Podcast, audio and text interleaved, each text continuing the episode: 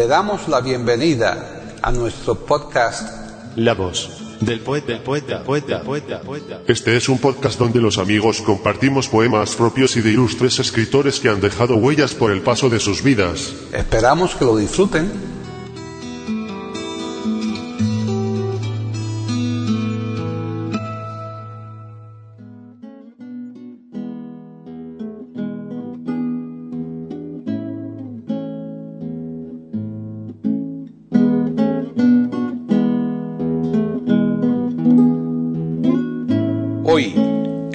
Del poeta de eiberoamérica.com, Paquita Sánchez Calvarro presenta a Carmen Feito Maeso declamando poemas de Mario Benedetti.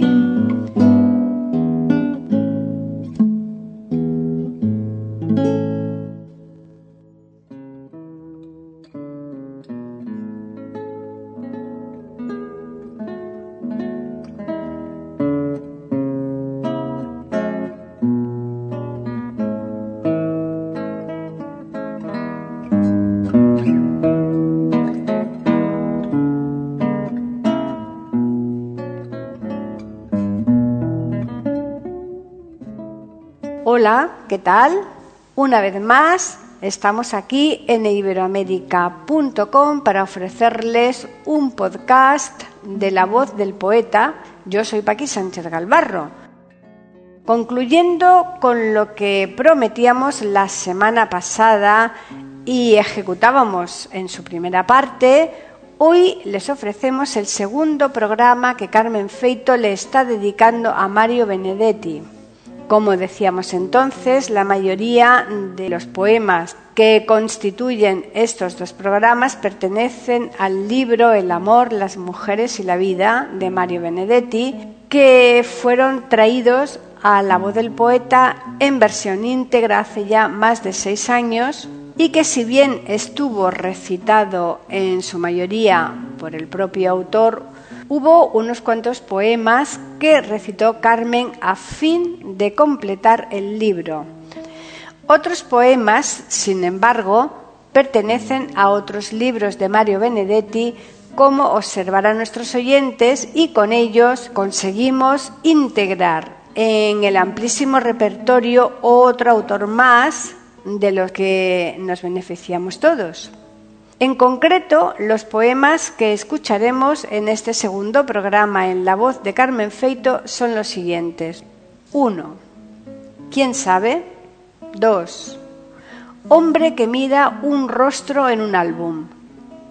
3. Si Dios fuera mujer. 4.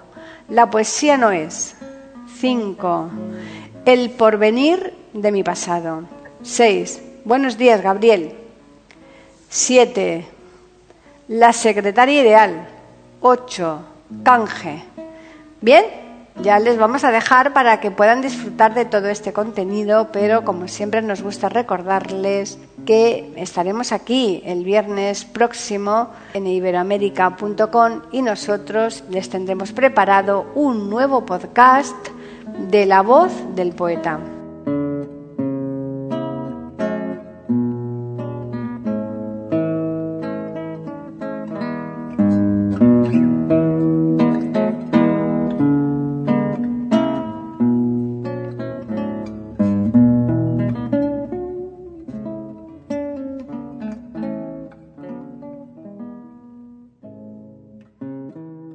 Carmen Feito Maeso nació en Madrid, donde reside habitualmente. Ha realizado estudios superiores de literatura, teatro del siglo XX, solfeo y canto, cursos de formación teatral, voz, montaje, formación del actor, curso organizado por la Fundación IITM con la colaboración de ATTSS Teatro de Grecia y el Centro Dramático de Heinuyer, Bélgica, impartido por José Monteleón y Teodoros Terzopoulos, directores del curso. Curso de declamación e improvisación impartido por Javier Yagüe, director de La Cuarta Pared, curso internacional de declamación de la palabra al cuerpo, impartido por Michel Simonot, procedente del teatro francés. Curso de declamación Las máscaras y la comedia del arte, impartido por José Piris, profesor de la Resat de Madrid. Arte dramático en Escuela Municipal de Teatro cinco años. Curso Internacional de Interpretación del Odin Teatret de Dinamarca, impartido por Eugenio Barba y los actores de Odín.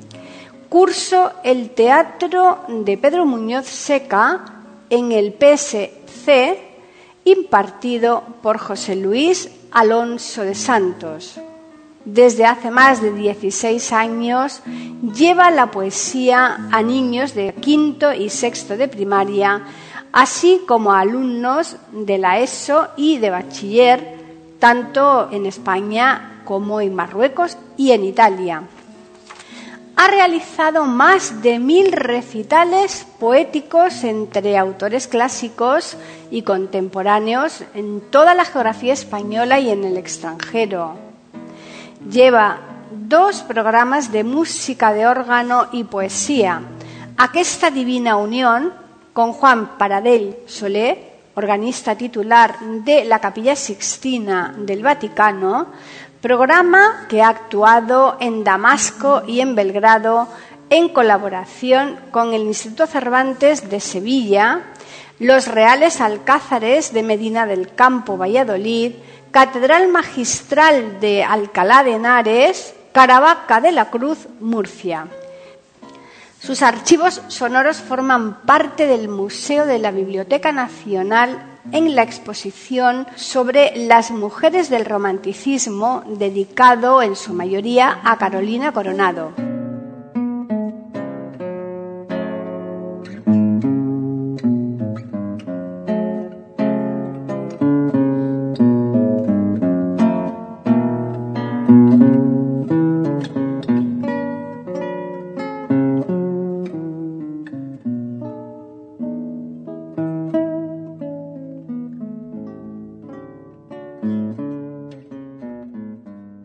Mario Orlando Ardi Hamle Bruno Benedetti Farrugia. Nace el 14 de septiembre de 1920 en Paso de los Toros, Uruguay, y fallece el 17 de mayo de 2009 en Montevideo, Uruguay. Ocupación, escritor, poeta, ensayista. Periodo, generación del 45. Género, cuento, novela, ensayo y poesía. Es conocido como Mario Benedetti. Su amplia producción abarca más de 80 libros traducidos a más de 20 idiomas. Sus comienzos literarios son en 1943 dirigiendo la revista literaria Marginalia. En ese tiempo publica el volumen de ensayos Peripecia y Novela en 1968 funda y dirige el Centro de Investigaciones Literarias de Casa de las Américas. Es nombrado director del Departamento de Literatura Hispanoamericana en la Facultad de Humanidades y Ciencias de la Universidad de Montevideo. En el seminario Marcha publica los poemas comunicantes con entrevistas a poetas latinoamericanos. Joan Manuel Serrat graba con su colaboración el disco El Sur también existe. En 1987 es premiado en Bruselas con el premio Llama de Oro por su novela Primavera con una esquina rota. En 1989 es condecorado con la medalla Aide Santa María. En 1996 recibe el premio Morosolí de Plata de Literatura.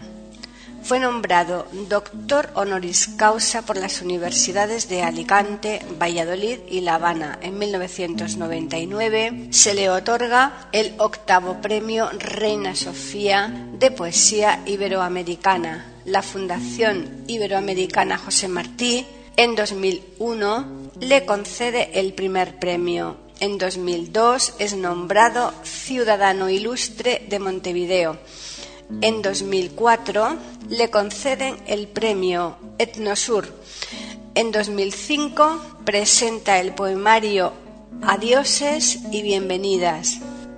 En ese mismo año le conceden el Premio Internacional Menéndez Pelayo y en 2006 es premiado con el Morosolí de Oro.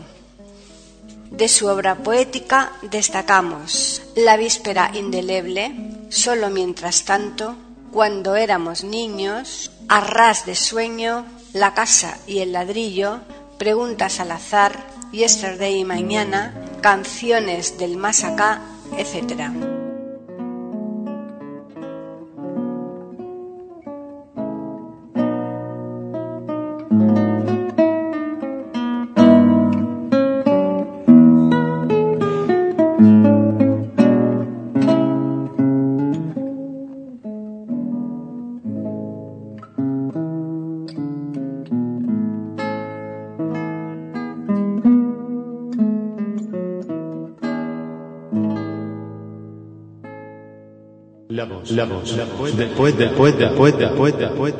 Aquí en iberoamérica.com y radiogeneral.com.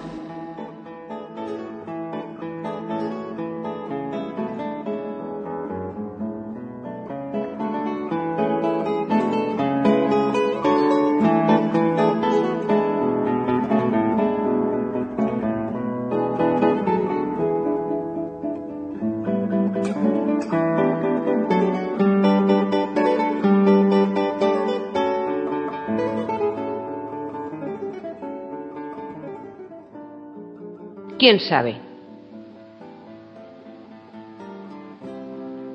¿Te importa mucho que Dios exista? ¿Te importa que una nebulosa te dibuje el destino? ¿Que tus oraciones carezcan de interlocutor? ¿Que el gran hacedor pueda ser el gran injusto? ¿Que los torturadores sean hijos de Dios? ¿Que haya que amar a Dios sobre todas las cosas y no sobre los prójimos y las prójimas? ¿Has pensado que amar al Dios intangible suele producir un tangible sufrimiento y que amar a un palpable cuerpo de muchacha produce en cambio un placer casi infinito? ¿Acaso creer en Dios te borra del humano placer? ¿Habrá Dios sentido placer cuando inventó a Eva? ¿Habrá Adán sentido placer cuando inventó a Dios? ¿Acaso Dios te ayuda cuando tu cuerpo sufre? ¿O no es ni siquiera una confiable anestesia? ¿Te importa mucho que Dios exista o no? Su no existencia sería para ti una catástrofe más terrible que la muerte pura y dura? ¿Te importará si te enteras que Dios existe, pero está inmerso en el centro de la nada? ¿Te importará que desde el centro de la nada se ignore todo y en consecuencia nada cuente? ¿Te importaría la presunción de que si bien tú existes, Dios, quién sabe,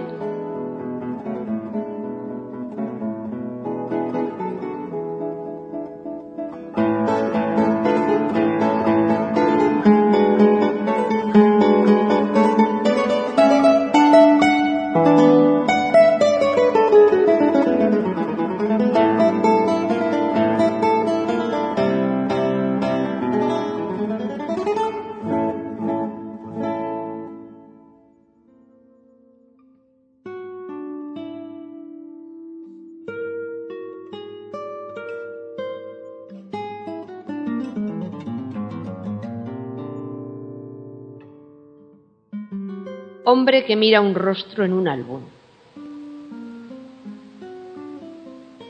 Hacía mucho que no encontraba a esta mujer de la que conozco detalladamente el cuerpo. y creía conocer aproximadamente el alma. Pasado no es presente, eso está claro. Pero de cualquier manera, hay conmemoraciones que es bueno revivir. Donde hubo fuego, caricias quedan.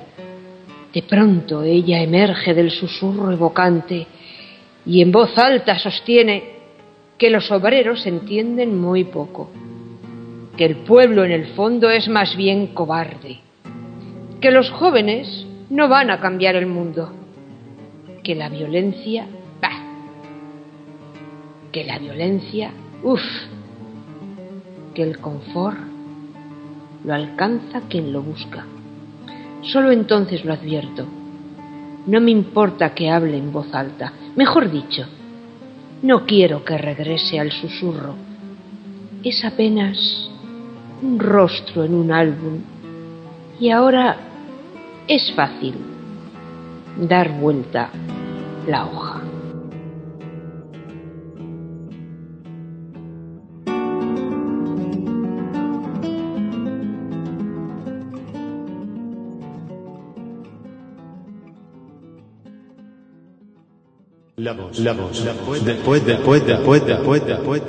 Aquí en iberoamérica.com y radiogeneral.com.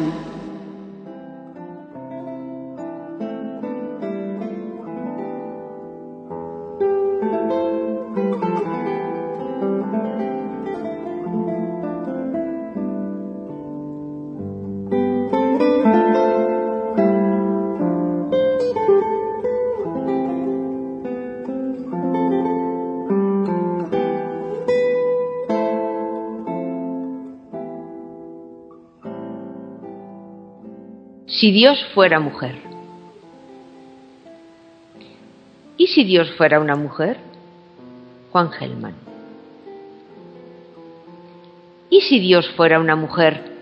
Pregunta Juan sin inmutarse. Vaya, vaya, si Dios fuera mujer. ¿Es posible que agnósticos y ateos no dijéramos no con la cabeza y dijéramos sí con las entrañas? Tal vez nos acercamos a su divina desnudez para besar sus pies no de bronce, su pubis no de piedra, sus pechos no de mármol, sus labios no de yeso. Si Dios fuera mujer, la abrazaríamos para arrancarla de su lontananza y no habría que jurar hasta que la muerte nos separe ya que sería inmortal por antonomasia. Y en vez de transmitirnos sida o pánico, nos contagiara su inmortalidad. Si Dios fuera mujer, no se instalaría lejana en el reino de los cielos, sino que nos aguardaría en el zaguán del infierno, con sus brazos no cerrados, su rosa no de plástico y su amor no de ángeles. Ay, Dios mío, Dios mío, si hasta siempre y desde siempre fueras una mujer, qué lindo escándalo sería, qué venturosa, espléndida, imposible, prodigiosa blasfemia.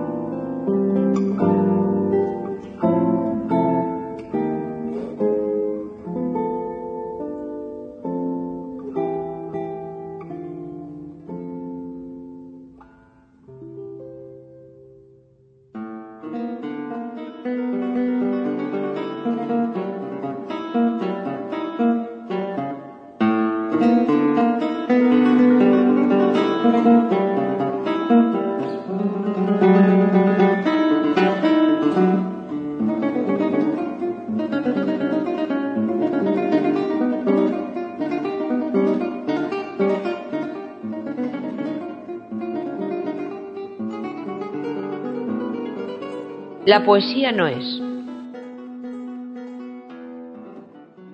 La poesía no es un filtro de las cosas, ni un raro sortilegio, ni un consejo rotundo.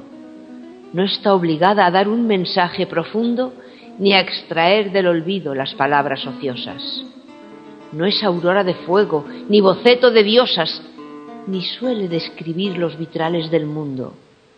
No tiene por qué ser morral de vagabundo y sin duda no es un camino de rosas. Todo eso, que no es ocupa larga lista, sin reglas definidas, poco convencional, más o menos un reto para el coleccionista. En cambio, lo que imprime su señal y en el nuevo paisaje que propone el artista, la poesía asume su invento de lo real.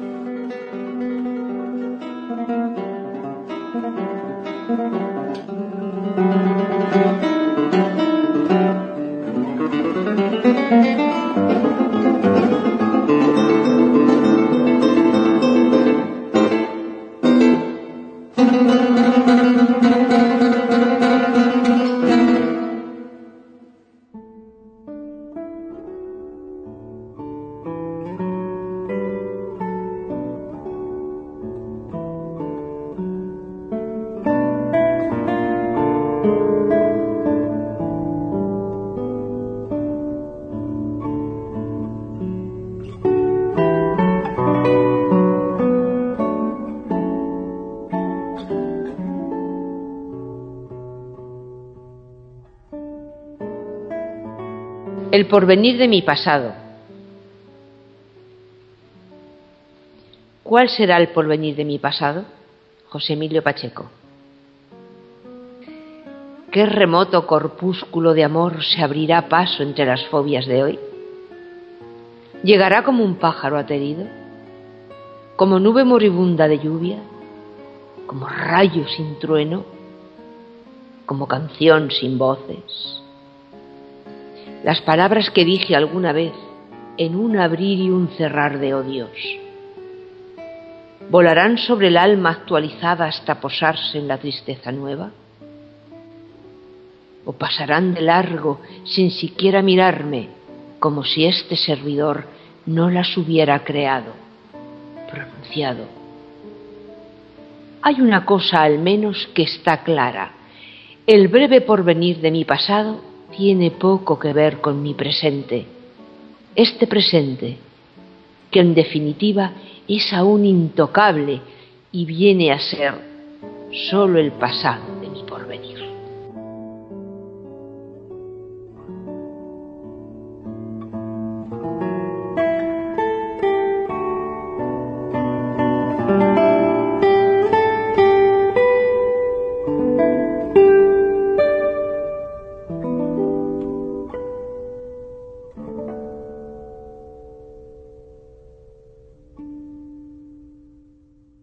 Después, después, después, después, después, Aquí en iberoamérica.com y radiogeneral.com.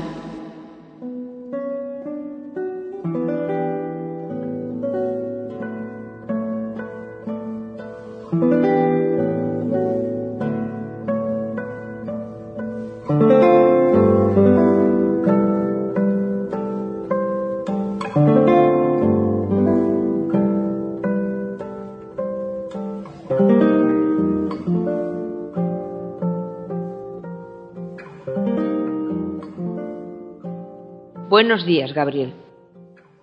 Las olas son olas. Gabriel Celaya. Tres poetas en uno. Semillero de tantos más. Tu ánima insumisa se topó con la muerte en su pesquisa y la puso a cuidar tu invernadero. Especialista en empezar de cero, detonaste la bomba de la risa, sin Dios sin espejismos y sin prisa. Perro viejo, filósofo ingeniero, fiel a tu gente, amparo. Y a ti mismo, a pesar de tus ráfagas de triste, te encaraste jovial con el abismo. Hombre en medio del mundo y hombre a solas junto al mar, fuiste humilde y escribiste simplemente las olas son las olas.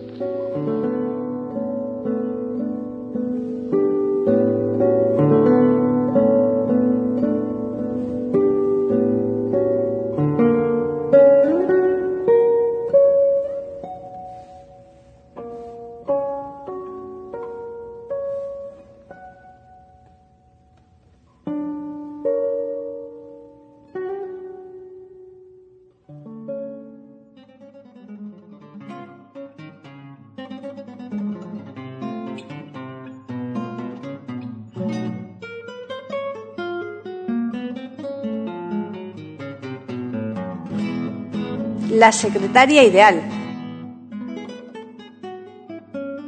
Yo soy la secretaria ideal. Mi jefe es elegante, mi jefe es tan discreto, es alto, es distinguido, es un jefe completo. Cuando viene y me ordena una copia textual, yo soy la secretaria ideal. Mi jefe tiene esposa, dos hijos y tres criadas.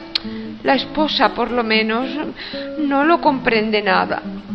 Cuando él viene y me dice, somos tal para cual, yo soy la secretaria ideal. Mi jefe tiene un Mustang y algún departamento donde vamos a veces yo y su remordimiento. Entonces lo conformo. ¿Es pecado venial? Yo soy la secretaria ideal. Mi jefe se comporta como un tipo maduro, la panza disimula cuando viste de oscuro. Ay, si bosteza y dice, hoy no me siento mal. Yo soy la secretaria ideal. Cuando se va mi jefe, mi jefe, ese hombre viejo, yo me desarmo y quedo sola frente al espejo. Y a mí misma me digo el cansado ritual. Yo soy la secretaria ideal.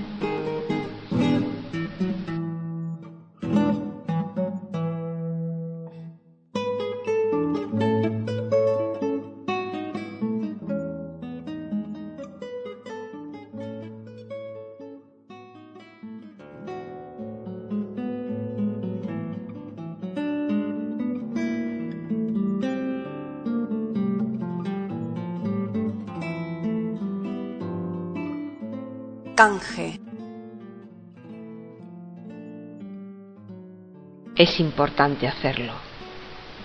Quiero que me relates tu último optimismo. Yo te ofrezco mi última confianza, aunque sea un trueque mínimo. Debemos cotejarnos. Estás sola. Estoy solo por algo. Somos prójimos la soledad también puede ser una llama.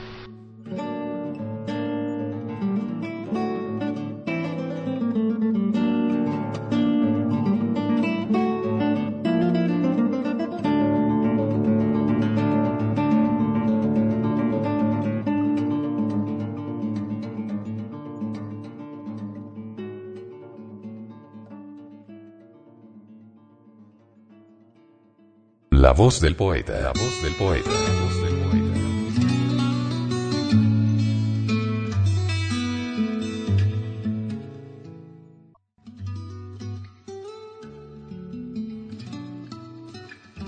Grabación, edición y musicalización. A cargo de Antonio Verán Elvira. Le damos las gracias por haber aceptado la invitación para escucharnos. Te invitamos a participar con algún poema de tu inspiración. O si tienes alguna sugerencia, escríbenos al correo. Pueden escuchar otros de nuestros podcasts en eiberoamerica.com. Ahora apaguemos la luz y dejemos descansar la voz del poeta. Mientras exista en el mundo una mujer hermosa, habrá poesía.